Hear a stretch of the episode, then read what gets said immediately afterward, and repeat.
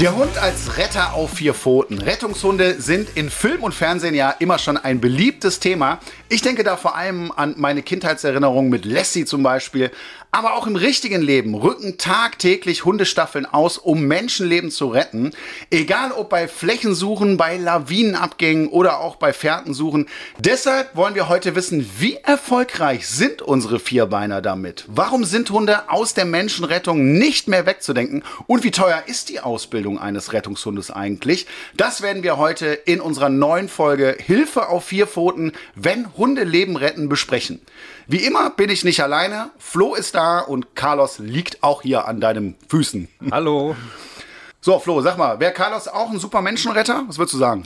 Ich glaube eher weniger, ähm, aber er wäre auf jeden Fall ein guter Menschenbespaßer. Ja, kommt ja auch auf den Bereich an. Ne? Ja. Da gibt's ja äh, diverse Bereiche. Und äh, weil wir in unserer Sendung ja gerne aus dem Nähkästchen plaudern, haben wir natürlich auch diesmal einen Gast eingeladen. Und ich begrüße heute Daniela Leckis. Sie leitet die Rettungshundeausbildung beim Bundesverband der Rettungshunde.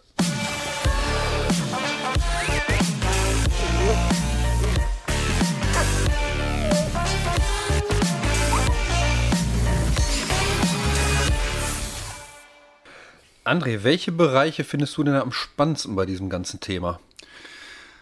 Also ich muss ehrlich sagen, so Lawinenspürhunde, weil ich war selber mal in Schottland unterwegs, auch im Winter und ähm, bin durch so einen Bereich gegangen, wo irgendwie eine Woche vorher so eine Lawine runtergegangen ist und da waren auch Leute verschüttet äh, und ich habe echt diese, diese Krater gesehen, wo die die Leute dann rausgeholt haben und da ist mir schon sehr, sehr mulmig geworden.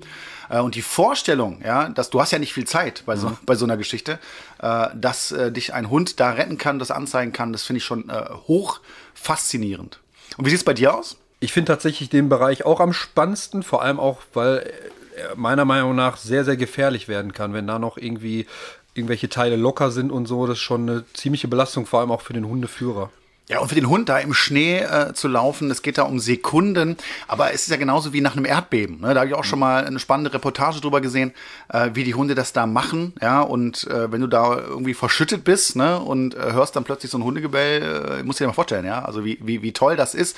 Und das finde ich schon genial, ja, welches andere Haustier äh, kann denn bitte solche Aufgaben übernehmen und äh, das finde ich schon toll. Ich finde aber auch die Main-Trailer extrem faszinierend. Ja, also äh, dass ein Hund so einen Individualgeruch so unterscheiden kann und auch über einen längeren, über eine längere Strecke äh, verfolgen kann. Also eine absolut äh, lohnenswerte Geschichte. Ich finde es fast traurig, dass ja, dass ja das meistens äh, ehrenamtlich nur gemacht wird. Mhm. Äh, ich finde das so eine wichtige Aufgabe. Da sollte man mal überlegen, ob man da nicht auch äh, irgendwie noch was machen kann. Ne? Definitiv. Und damit sind wir auch schon mitten im Thema und bei unserem heutigen Gast. Hallo, liebe Daniela, herzlich willkommen und schön, dass du heute mit dabei bist. Du bist ja Rettungshunde-Ausbilderin. Was genau ist das und für was bist du genau zuständig? Genau, also wir bilden äh, Rettungshunde aus. Ich, ich selber bin ähm, Ausbilderin in Flächen- und Trümmersuche. Wir bringen den Hunden bei, uns in dem zugewiesenen Gebiet ähm, vermisste Menschen anzuzeigen. Daniela, da hätte ich mal eine Frage. Wie wird man Rettungshunde-Ausbilder? Bist du jetzt einen Morgen einfach aufgewacht und dachtest, ich möchte jetzt Menschen retten und suchen? Also bei mir ist es vielleicht ein bisschen speziell. Wir sagen immer, ich habe es schon mit der Muttermilch aufgesaugt. Meine Mutter hat äh, in der 70er Jahre in der Schweiz schon angefangen mit Rettungshundearbeit. Und ich war dann von klein auf immer dabei. Und für mich persönlich war klar, dass ich das auch mal machen werde. Mit äh, 14 habe ich dann meinen ersten Hund mir von meinem Konfirmationsgeld gekauft. Ähm, den habe ich dann selber ausbildet, durfte aber erst mit 18 in Einsatz. Und ähm, dann ergab sich das 2006 habe ich dann die Ausbilderzertifizierung bei uns im Dachverband gemacht und so nahm das seinen Lauf. Also schon Rettungshunde-Ausbildung in zweiter Generation. Ähm, ja, genau. Die Hunde müssen ja einen Eignungstest machen vor dem Start der Ausbildung. Das macht ja auch Sinn. Wie läuft der denn genau ab? Also beim, beim Eignungstest schauen wir uns den Charakter an. Ähm, ist der Hund aufgeschlossen, ähm, körperlich in der Lage, ähm, über verschiedene, also schon einfach körperlich in der Lage, unterschiedliche Untergründe zu übergehen und wie ist die Bindung zum Hundeführer. Und was ein ganz großer Teil bei der Rettungshundearbeit ist, ist, auch, ob der Hundeführer geeignet ist dafür. Ja, das macht ja Sinn. Ne? Der muss ja wahrscheinlich auch bestimmte Eigenschaften mitbringen. Und jetzt fragen sich wahrscheinlich auch unsere Zuhörer, äh, gibt es besondere Hunderassen, die da geeignet sind? Müssen sie eine bestimmte Größe haben oder habt ihr, habt ihr da immer so die gleichen Rassen oder wie ist das? Also wir sind bunt gemischt, muss man sagen. Ähm, wir sagen immer, der Hund muss lauffreudig und menschenaufgeschlossen sein. Aber wir haben vom Kernterrier bis zum Doggen eigentlich alles dabei. Es gibt natürlich Rassen, die prädestiniert sind. Also ich selber für einen Mali. Ähm, meine Mutter hat schon immer Appenzeller. Da sieht man schon, dass es zwei ganz unterschiedliche Hunde sind. Ja. Im Verband haben wir viele Labrador-Retriever aus Arbeitslinien. Ähm, aber prinzipiell geht es von klein bis groß. Das Wichtigste ist lauffreudig und Menschen aufgeschlossen. Ja, und das sind ja viele Hunde. Also, liebe Zuhörer, ne, da könnte auch euer Hund vielleicht mal irgendwann Rettungshund werden. Jetzt, jetzt ist diese, diese Eignungsprüfung ist positiv abgelaufen. Ähm, wie werden die Hunde dann als Rettungshunde ausgebildet? Wie läuft das ab? Also unsere Hunde lernen im Prinzip, dass der äh, Mensch immer, wir nennen es Motivationsobjekt. Also wir, machen, wir wir verknüpfen Mensch gleich zum Beispiel Ball oder Futter oder ein Futterdummy. Und ähm, dann, wenn diese Verknüpfung besteht, wird der Hund schon in leichte Witterungsübungen. Also dann geht der Hundeführer spazieren mit dem Hund im Übungskontext. Und ich sage mal, die ersten zwei Mal stolpert der Hund äh, aus Versehen, kann man fast schon sagen, über die Witterung des Menschen und kommt wieder zum Erfolg. Und so lernen die Hunde sehr schnell, was sie suchen sollen, weil das Suchen an sich liegt im Hund. Ja, jetzt ist der Begriff Rettungshunde ja auch weit gefasst. Welche Einsatzbereiche hat denn der Bundesverband bei euch? Kannst du das mal genau erklären? Wir im Bundesverband bilden drei Sparten mit Prüfung aus. Das ist einmal die Flächensuche, die Trümmersuche und die Personensuche bzw. Mantrailing. Ja. Bei der Flächensuche lernt der Hund in dem ihm zugewiesenen Gebiet uns alle Menschen anzuzeigen. Das heißt, es ist Feld, Wald, Wiesen und in, dieser, in diesem zugewiesenen Gebiet lernt der Hund uns jegliche Menschen zu zeigen. In der Trümmersuche lernt der Hund uns den Austritt der meisten Witterung zu zeigen. Das heißt, der Hund lernt in zusammengestürzte Gebäude, ähm, nach einem Erdbeben, oder auch jetzt ähm, im Ahrtal nach dem Hochwasser uns Menschen in unwegsamem Gelände anzuzeigen. Und die dritte Sparte mit Prüfung ist bei uns die Personensuche, Mantrailing. Da lernt der Hund dem Individualgeruch vom Menschen, von einer Person nachzulaufen. Also da kann ich dann auch in der Stadt suchen und in jeglichem Gelände. Das finde ich zum Beispiel total spannend. Mantrailing bieten wir ja zum Beispiel auch an. Und ähm, ich habe das auch schon mal angeschaut. Und da war es selbst am Düsseldorfer Flughafen, wo ja nun mal wirklich viele Personen unterwegs sind, über einen Fahrstuhl, glaube ich sogar noch. Und der Hund hat es echt geschafft, äh, da diese gesuchte Person zu finden. Also total faszinierend, was unsere Hunde so leisten können, ne? gerade über die Nase. Also das finde ich auch mal ganz, ganz spannend. Jetzt fragt man sich natürlich auch, wie hoch ist denn die Erfolgsrate? Ja, also dass die Hunde wirklich einen Menschen finden. Gibt es da irgendwie so Statistiken oder was würdest du da sagen? Also ich sage im, im Trümmerbereich und in der Flächensuche liegt die Erfolgsrate über 90 Prozent. Wow, das ist ja echt schon eine ganze Menge. Genau. Also ich sage, ähm, bei der Personensuche, beim Mantrailing, da sind so viele Aspekte, die wir als Menschen auch noch nicht verstehen, begreifen. Da ist die Erfolgsquote geringer. Aber auch immer noch sehr faszinierend, ähm, was die Hunde leisten. Ja. Entwickelt sich die Ausbildung eigentlich weiter oder ist das jetzt so in den letzten 20, 30, 40, 50, was auch immer Jahren äh, immer gleich geblieben? Also ist es im Hundetraining so, dass es immer weiterentwickelt ja. wird und ja. dann gibt es so veraltete Methoden. Wie ist das denn bei euch? Ist bei uns genau gleich. Also man kann es im Prinzip analog zur Grundausbildung sehen. Das entwickelt sich immer weiter und es bleibt nie stehen. Also ich erlebe es jetzt bewusst seit mal 30 Jahren, und es ist Wahnsinn, was von Unterschied da ist. Was aber auch dazu kommt, ist, dass die Leistung sich immer mehr steigert, indem ich mit neuen Methoden arbeite. Daniela, du hast ja gerade erzählt ja. von dem Ahrtal und zwar war das so das herausforderndste bisher, was, was du erlebt hast oder gab es da noch Situationen, die herausfordernder waren für dich? Ich glaube, das Schwerste ist eigentlich, dass die, die Hauptaufgabe bei uns die Flächensuche in der letzten 10, 15 Jahre deutlich Richtung Suizid ging ähm, und das dadurch nicht in der Medien ist. Aber für die Hundeführer durchaus belastend. Also wenn ich überlege, letzte Nacht war meine Staffel im Einsatz und haben jemanden gefunden mit vollzogenem Suizid. Es ist schwer, sowas zu vergleichen mit Ahrtal oder ich war damals in Nepal nach dem Erdbeben. Da gehe ich ganz anders, glaube ich, in den Einsatz. Ja, also die psychische Belastung von Hundeführer kann durchaus auch bei einem, ich sag einfachen, normalen Flächeneinsatz sehr hoch sein. Ja, das kann ich mir, äh, stelle ich mir auch ziemlich heftig vor. Werden denn die Hundeführer da auch irgendwie psychologisch betreut? Also habt ihr da auch irgendwie äh, dran gedacht? Äh, oder wird das vorausgesetzt, dass diese Menschen dann besonders stabil sind oder mit solchen Situationen auch umgehen können? Nee, die Menschen durchlaufen auch eine Ausbildung. Und also bei uns im Verband wird auch die Ausbildung des Menschen sehr hoch gesetzt. Also zum Beispiel kann ich jetzt von meiner Staffel sagen, wir haben ähm, Notfallseelsorger, die den, die den Kameraden bekannt sind. Und ganz arg viel wird aber auch gemacht über die Kameradschaft in der Staffel. Also, dass man sich gegenseitig auffängt. Aber es ist immer klar, dass die Notfallseelsorge auch im Hintergrund da ist. Ihr kennt es ja schon, dass wir auch in jeder Podcast-Folge gerne ein paar eurer Fragen beantworten. Natürlich immer zum jeweiligen Thema. Und das werden wir heute machen. Und der Flo hat uns mal ein paar Fragen von euch rausgesucht. Flo, wie lautet denn die erste Frage? Die erste Frage ist von der Christina. Sie schreibt, wir haben einen sieben Monate alten großen Schweizer Sennhund. In der Hundeschule wurde uns ein Sondertraining mit jemand aus der Hunderettungsstaffel angeboten, um die Mensch-Hund-Bindung zu stärken. Dabei würden wir mit unserem Hund einen Rundflug mit dem Hubschrauber machen. Ich mache mir nur Gedanken, ob dieses eine Mal wirklich so viel für die Bindung bringt oder wir in die Gefahr laufen, unseren Hund zu verschrecken. Was meinst du?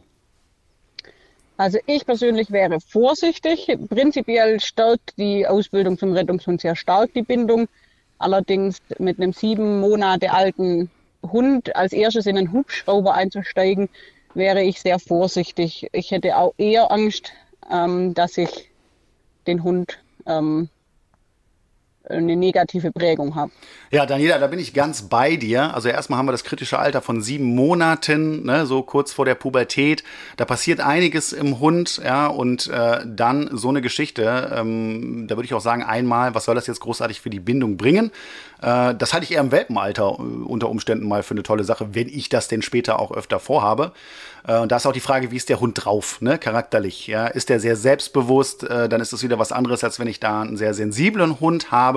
Aber tendenziell bin ich da, äh, wie gesagt, ganz bei Daniela. Ich würde dem abraten und glaube, so viel Nutzen wirst du da nicht bekommen. Dann kommen wir zu der zweiten Frage. Tom möchte wissen, ich bin durch einen Unfall Epileptiker geworden und möchte meinen Labrador-Welpen jetzt zum Warnhund ausbilden lassen. Was kann ich zu Hause neben der Ausbildung trainieren, damit man Welpe es in der Ausbildung leichter hat?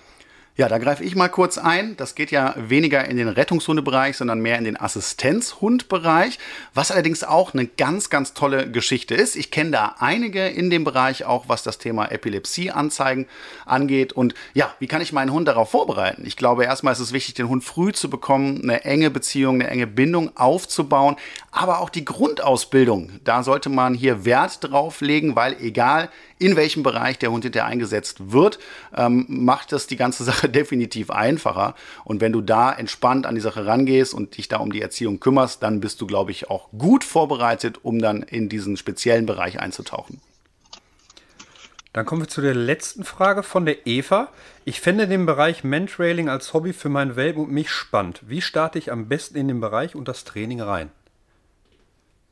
Also da denke ich, dass am besten ist, dass ich ganz normal die Welpenprägung in einer Welpenspielgruppe, ähm, in einer Welpenstunde mache, ganz ähm, viel Wert auf die Umwelteinflüsse legt, durch das, dass das Trail nachher auch in der Stadt und in urbanem Gebiet ähm, stattfindet, ähm, muss, ich, muss der Hund dort schon sehr viel kennen und eine positive Verknüpfung mit Menschen, fremden und bekannten Menschen ist sicher auch hilfreich. Ja, genau. Wir reden ja hier von einem Welpen äh, und äh, wie ich dann hinterher da wirklich richtig einsteige, da äh, ist natürlich kompliziert, das so selber in der Freizeit zu machen. Ich brauche immer eine Person, äh, die sich versteckt. Ich kann das nicht immer im gleichen Gebiet machen. Das ist also relativ aufwendig. Deswegen würde ich der Eva hier empfehlen, da mal in eine Hundeschule oder zu einem Hundeverein äh, zu gehen, also je nachdem, wo das angeboten wird und sich mal an Profis zu wenden. Und dann wird das ja langsam aufgebaut und angetestet und das ist total spannend. Ich kann mich noch daran erinnern, wie das bei uns damals war, als wir das äh, ins Programm genommen haben in der Hundeschule. Damals natürlich auch vorher getestet. Ich auch mit meinem Hund, Border Collie, schon etwas älter. Ich hatte keine großen Hoffnungen, dass der jemanden findet, aber ich habe es natürlich mitgemacht.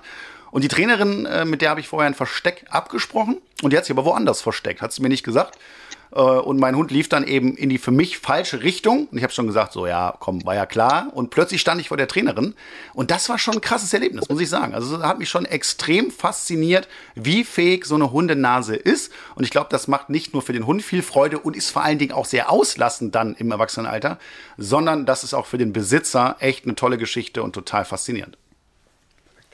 Wenn auch ihr eine Frage habt, meldet euch gerne bei uns mit dem Hashtag Welpentrainer. Findet ihr uns bei Facebook, Instagram und Co. Stellt uns gerne eure Fragen. Ja, Daniela, du hast es eben schon mal so ein bisschen angerissen, äh, aber mich würde trotzdem noch mal interessieren, was sind so typische Einsätze für eure Rettungshunde? Also die Hauptaufgabe in Deutschland sind die, ist die Flächensuche und die Personensuche. Das heißt, jetzt kann ich es beschreiben von dem, wie es hier bei uns unten in Baden-Württemberg abläuft. Ähm, wir werden von der Polizei über die Leitstelle alarmiert, wenn jemand fehlt. Also für den Personenspürhund ist wichtig oder für den Mantrailer ist wichtig, dass ich einen Abgang habe, also einen gesicherten Sichtungspunkt und dass ich an einen sauberen Geruchsträger komme. Wenn diese zwei Part ähm, vorhanden sind, kann ich mit meinem Personenspürhund jegliche vermisste Person suchen gehen. Ähm, der zweite Part, was bei uns das häufigste ist, ist die Flächensuche. Das heißt, ich habe keinen direkten Anhaltspunkt. Entweder habe ich ähm, eine ältere Dame, einen älteren Herr, der jeden Tag die gleiche Runde spazieren geht und von der nicht zurückkommt. Äh, was die letzten Jahre immer mehr wurde, sind Suizid, dass ich einen Abschiedsbrief habe und man weiß, die Person hat die und die Hinwendungsorte ähm, dass man die absucht. Oder man findet das Fahrrad oder ein, ein Auto von der Person. Da kann ich wieder beide ähm, Sparten einsetzen.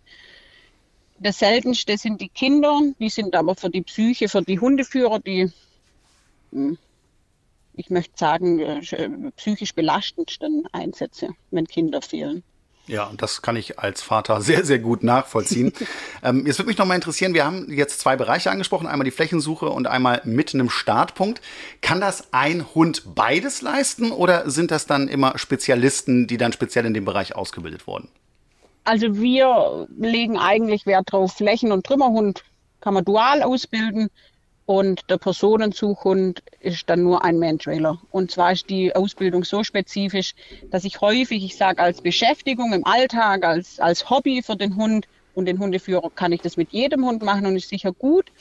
Aber einsatzfähige Personenspürhunde brauchen sehr, sehr viel Training und es wird in der Regel nur das dann mit dem Hund gemacht. Ja, ich bleibe jetzt nochmal bei der Flächensuche. Da äh, arbeitet der Hund ja auch sehr selbstständig oder Trümmersuche ja genauso. Ähm, so, und jetzt hat der Hund eine vermisste Person gefunden. Wie teilt er dir das denn mit? Genau, in der Flächensuche habe ich drei Anzeigevarianten. Das eine ist der Verbeller.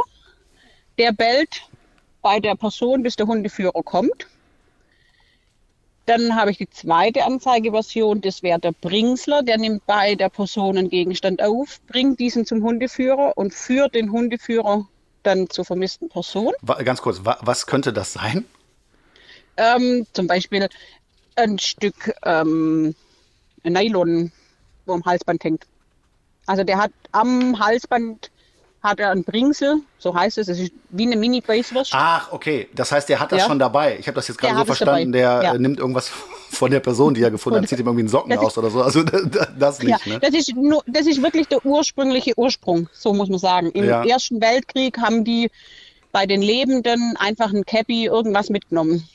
Ah, spannend, Aber heutzutage spannend. bringt man das so bei, dass die haben das Bringsel dabei. Und das ist je nach Hund ist es was anderes, was sie gern tragen. Oder es gibt spezielle Norweger Bringsel, die liegen, das ist wie ein Stück Schlauch, die liegen äh, ganz locker im Pfann, wo der Hund bewusst aufnehmen muss. Also es ist ein Gegenstand, wo der Hund bei sich hat. Okay. Ja, was, was, war die, was war die dritte Variante? Die dritte Variante nennt sich Freiverweiser. Das heißt, der geht beim Helfer oder beim, bei der vermissten Person, verlässt der Hund, geht zum Hundeführer und zeigt beim Hundeführer an. Entweder durch Vorsitzen, Anspringen oder der Hundeführer hat eine Beißwurst an sich baumeln und der Hund beißt in die Beißwurst und schüttelt. Und da danach zeigt er dem Hundeführer wieder, wo es die vermisste Person ist. Ja, sehr spannend. Da habe ich auch mal direkt eine Frage. Welche Gefahren und Belastungen gibt es für den Hund? Es kommt darauf an, in, in welcher Sparte. Also in der Flächensuche ist, denke ich, die größte Gefahr ähm, ähm, Abfallglas von den Menschen, wo das die, die größte Gefahr ist, dass der Hund in, in eine Flasche, eine kaputte tritt. Da wir an, an, an Verkehr, also da wo viel Verkehr ist an Straßen, nicht frei suchen. Hm, klar, da muss man sich absichern. Aber ich stelle mir das jetzt auch gar nicht so ungefährlich vor äh, bei so einer Trümmersuche. Ne? Das heißt, wenn da irgendwie ein Haus eingestürzt ist oder nach einem Erdbeben ähm, und der Hund da ja irgendwie durchklettern muss, äh, ist da ein hohes Verletzungsrisiko? Wenn die Hunde gut ausgebildet sind, ist auch da das Verletzungsrisiko relativ gering. Allerdings ist es höher als in der Flächensuche. Aber die haben jetzt Aber da die keine Hunde lernen im Prinzip zum Beispiel, wenn es wackelt, erstmal stehen zu bleiben. Ja, aber die haben jetzt auch sich keine umzuschauen und, und erst dann zu springen. Und dadurch, wenn die Ausbildung gut ist, ist die Verletzungsgefahr auch relativ gering. Hm. Aber die haben jetzt da keine speziellen Schuhe oder sowas an. Ähm, wir haben in der Trümmer Schuhe dabei, aber nur wenn wir nicht wissen, ob irgendwelche Gefahren wie so, äh, wo jetzt die Haut angreifen oder so, wenn wir jetzt irgendwie uns nicht sicher sind, ob da Öle oder sowas da sind. Mhm also die Hunde lernen, dass sie auch mit äh, Pfotenschutz äh, laufen sollen, aber in, in normalen Trümmern, sage ich mal, ähm, haben sie die nicht an. Daniela, wie ist das denn so mit der geistigen Belastung des Hundes und vor allem, wie lange kann der überhaupt so einen Einsatz machen? Das interessiert wahrscheinlich auch noch einige. Okay, also da sind auch die, die Unterschiede zwischen Trümmer und Fläche sehr groß. In der Flächensuche sucht der Hund ja ein Freistöberer. Also da kann ich auch mal eine Stunde, zwei suchen wenn der Hund die geistige und körperliche Kondition hat dazu. Das heißt, ähm, dass die durchaus auch gerade körperlich sehr gut trainiert sein müssen, weil wenn die körperliche Grenze kommt, wenn ein Hund körperlich müde ist, kann er geistig nichts mehr leisten. Ähm, dazu kommt äußere Einflüsse wie Witterung.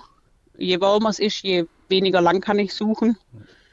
Ähm, das ist in der, in der Flächensuche, denke ich, das Größte. In der Trümmersuche müssen sie vor allem, wenn ich Richtung Ausland und Katastropheneinsätze gehe, müssen sie deutlich belastbarer sein.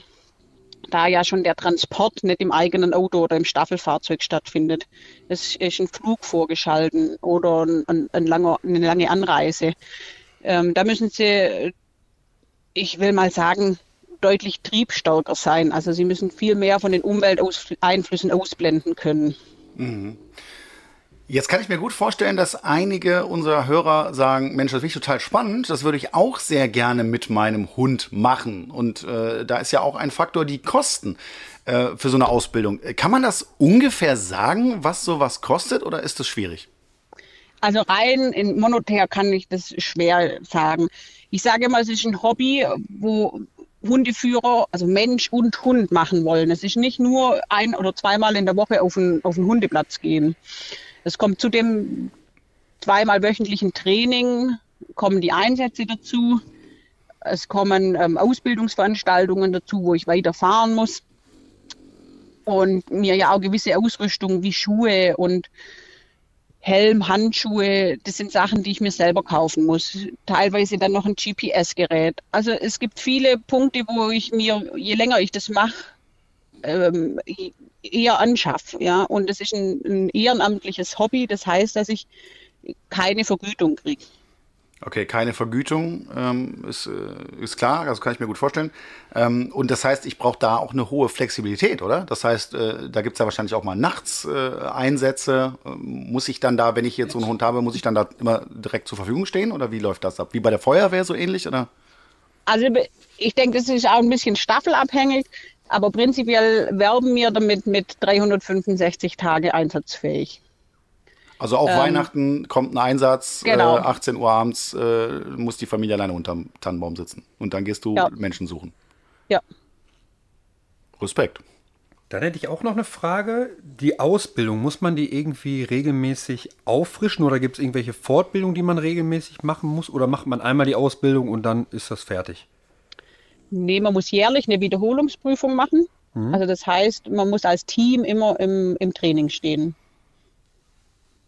Also das gilt auch nur in dem Team. Also Hund, Hundeführer.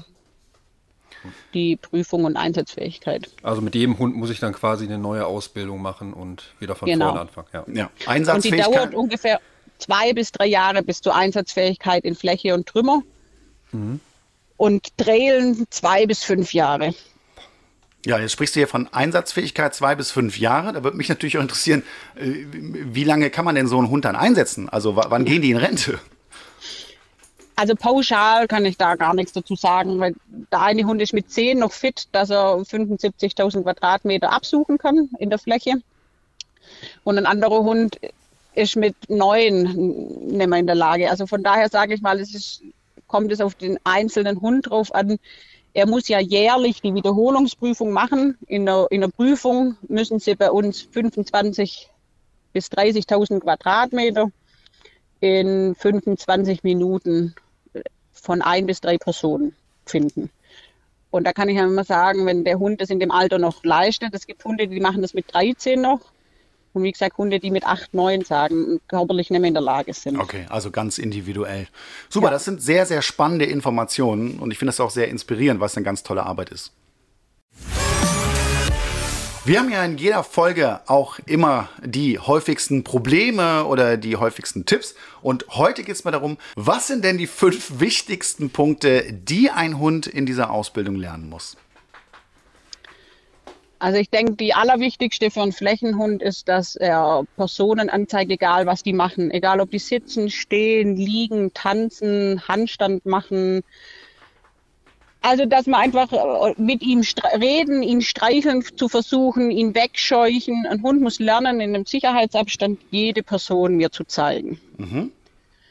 Die, ähm, der zweite Punkt ist, er muss lernen, Umwelteinflüsse auszublenden oder so weit ähm, in, in den Hintergrund zu stellen, dass ihn das nicht ablenkt. Egal, ob das Menschen sind, Hunde, Tiere, Geräusche dann muss ein Hund auch in gewisser Weise lernen, etwas über seine, wie soll ich sagen, Leistungsfähigkeit. Also auch wenn er müde wird, mir entweder deutlich signalisieren, dass er nicht mehr kann oder auch, auch teilweise einfach nochmal zu gehen für, sein, für seine Aufgabe. Der nächste Punkt ist, ähm, dass der Hund lernt in jeder Tages- und Nachtzeit ähm, Leistungsbereitschaft zu zeigen und der fünfte Punkt ist, dass, dass der Mensch und der Hund im Team ähm, arbeiten und auch wenn einem das an, dem, ich sage mal, der eine der andere auch mal auffängt. Wenn es dem Mensch nicht so gut geht, fängt der Hund halt auf und umgekehrt. Ja, liebe Daniela, das waren wirklich ganz, ganz äh, tolle Informationen. Ich fand es mega interessant. Wie geht's dir, Flo? Ich fand es auch super spannend und vor allem zu was Hunde fähig sind ne? und auch zu was, äh, ja, welche Belastung auch der Mensch teilweise hat. Also über diese ganze Suizidsache habe ich mir gar keine Gedanken gemacht, aber das ist wirklich so ein Einsatzbereich, der ja echt belastend sein kann und da muss man echt äh, auch stark sein. Ja, also eine wahnsinnig tolle Arbeit, die du da machst und das ehrenamtlich, das muss man ja auch nochmal erwähnen. Äh, vielen, vielen Dank, dass du heute dabei warst, Daniela. Es war ganz spannend. Dankeschön. Gerne. Flo, neben den klassischen Rettungshunden gibt es ja auch den Bereich der Assistenzhunde. Auch da haben wir ja schon mal einen Podcast drüber mhm. gemacht. Äh, und ich finde, auch da geht es unter Umständen äh, um Leben retten. Ähm, welche Bereiche kennst du aus dem Bereich? Da kenne ich quasi nur Diabetes-Warnhunde und Epilepsie-Warnhunde. Aber ich denke, da gibt es auch noch einige mehr. Ja, Oder? Ich, ganz ehrlich, ich denke da auch an den Blindenführhund. Ja. äh, weil ich finde das auch lebensrettend, ja, ähm, und äh, eine ganz, ganz faszinierende und spannende Geschichte. Auch dazu könnten wir mal eine Podcast-Folge machen. Äh, aber zum Beispiel auch PTBS, äh, ähm, Hunde, Assistenzhunde, da haben wir mal einen Dreh gemacht äh, beim Welpentrainer äh, und haben uns das mal live auch angeschaut, wie so ein Hund arbeitet. Fand ich total faszinierend. Und ähm, ich finde auch, dass diese Fähigkeit bei Hunden, das ist ja, ist ja Wahnsinn, ja. Also, dass die solche Dinge wahrnehmen, äh, bis hin zu äh, Hunden, die ja auch Krebs äh, erschnüffeln können oder schwere Krankheiten. Jetzt auch mit Corona gab es ja auch dann ausgebildete Hunde, die das dann irgendwie erkannt haben. Äh, also, das sind schon Fähigkeiten, äh, das finde ich mega. Unglaublich. Vor allem äh, kann es ja auch sehr gefährlich werden, wenn wenn der Mensch allein ist und dann irgendwie einen epileptischen Anfall bekommt und keiner drumherum ist es kann schon oder hat wahrscheinlich auch schon einige Leben gerettet, definitiv. Ja. Und was ich da auch super finde, dass diese Hunde dann auch häufig bestimmte Privilegien haben. Ne? Das heißt, die dürfen ja mit ins Flugzeug, äh, die dürfen mit in den Supermarkt und so weiter. Und das finde ich auch richtig klasse. Und da kann ich auch immer nicht verstehen, wenn sich dann Leute äh, darüber aufregen. Ne? Ich finde, diese Hunde, die leisten einfach so viel, die sollten alle Rechte bekommen, die es einfach nur gibt. Ne? Und ähm, das ist so eine tolle Geschichte. Also wirklich, wirklich toll. Ich glaube, wir haben heute einigen Zuhörern hier wirklich mal Lust gemacht, sich auch mehr mit diesem Thema zu beschäftigen. Und vielleicht waren auch manche dabei, die in Zukunft ihren Hund äh, auch als Rettungshund ausbilden wollen. Du auch? Nein, aber ich finde es auf jeden Fall ein sehr, sehr spannendes Thema und ich glaube, ich habe heute auch einiges mitgenommen, vor allem diese ganze psychische Belastung, die man gar nicht so auf dem Schirm hat irgendwie. Also nicht nur der Hund, sondern auch der Hundeführer. Total. Du denkst, ja. das ist so ein schönes Hobby, kannst mhm. du mal machen und du tust was Gutes, ja, aber dass du dann teilweise auch Bilder oder Situationen verpacken musst, äh, das äh, war mir auch gar nicht so klar. Das fand ich auch ganz spannend heute. Ja.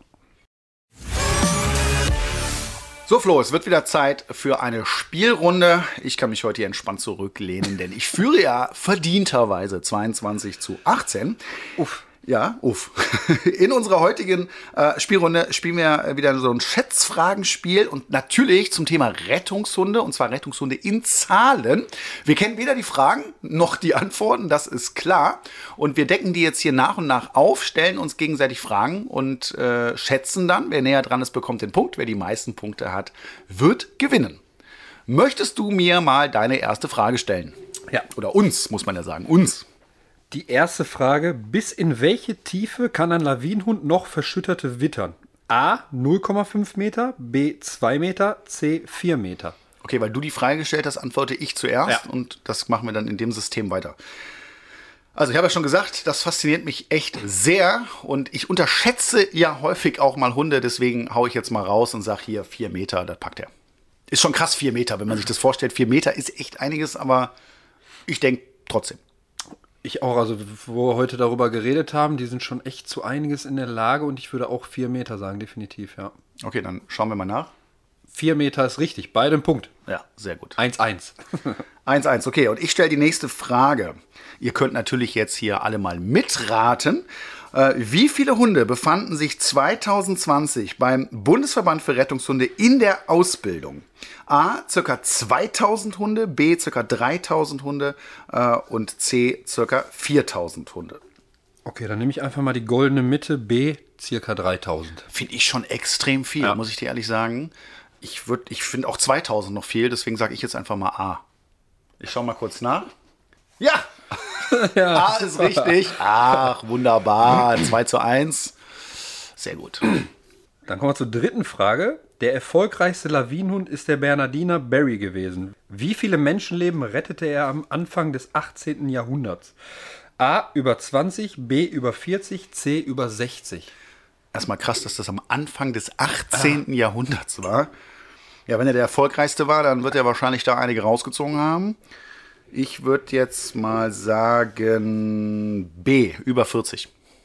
Dann sage ich einfach mal C über 60. Ja, B über 40, wieder ein Punkt für dich. Glückwunsch. Ja, Glückwunsch. Ich, ich, ich kenne mich da einfach aus. 18. Ja. Jahrhundert, das ist genau das ist Genau deine Zeit, ne? Ja, ja, merk schon.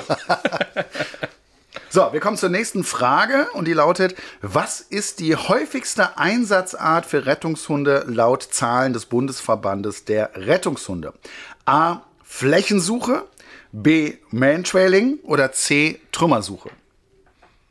Dann sage ich mal A. Flächensuche.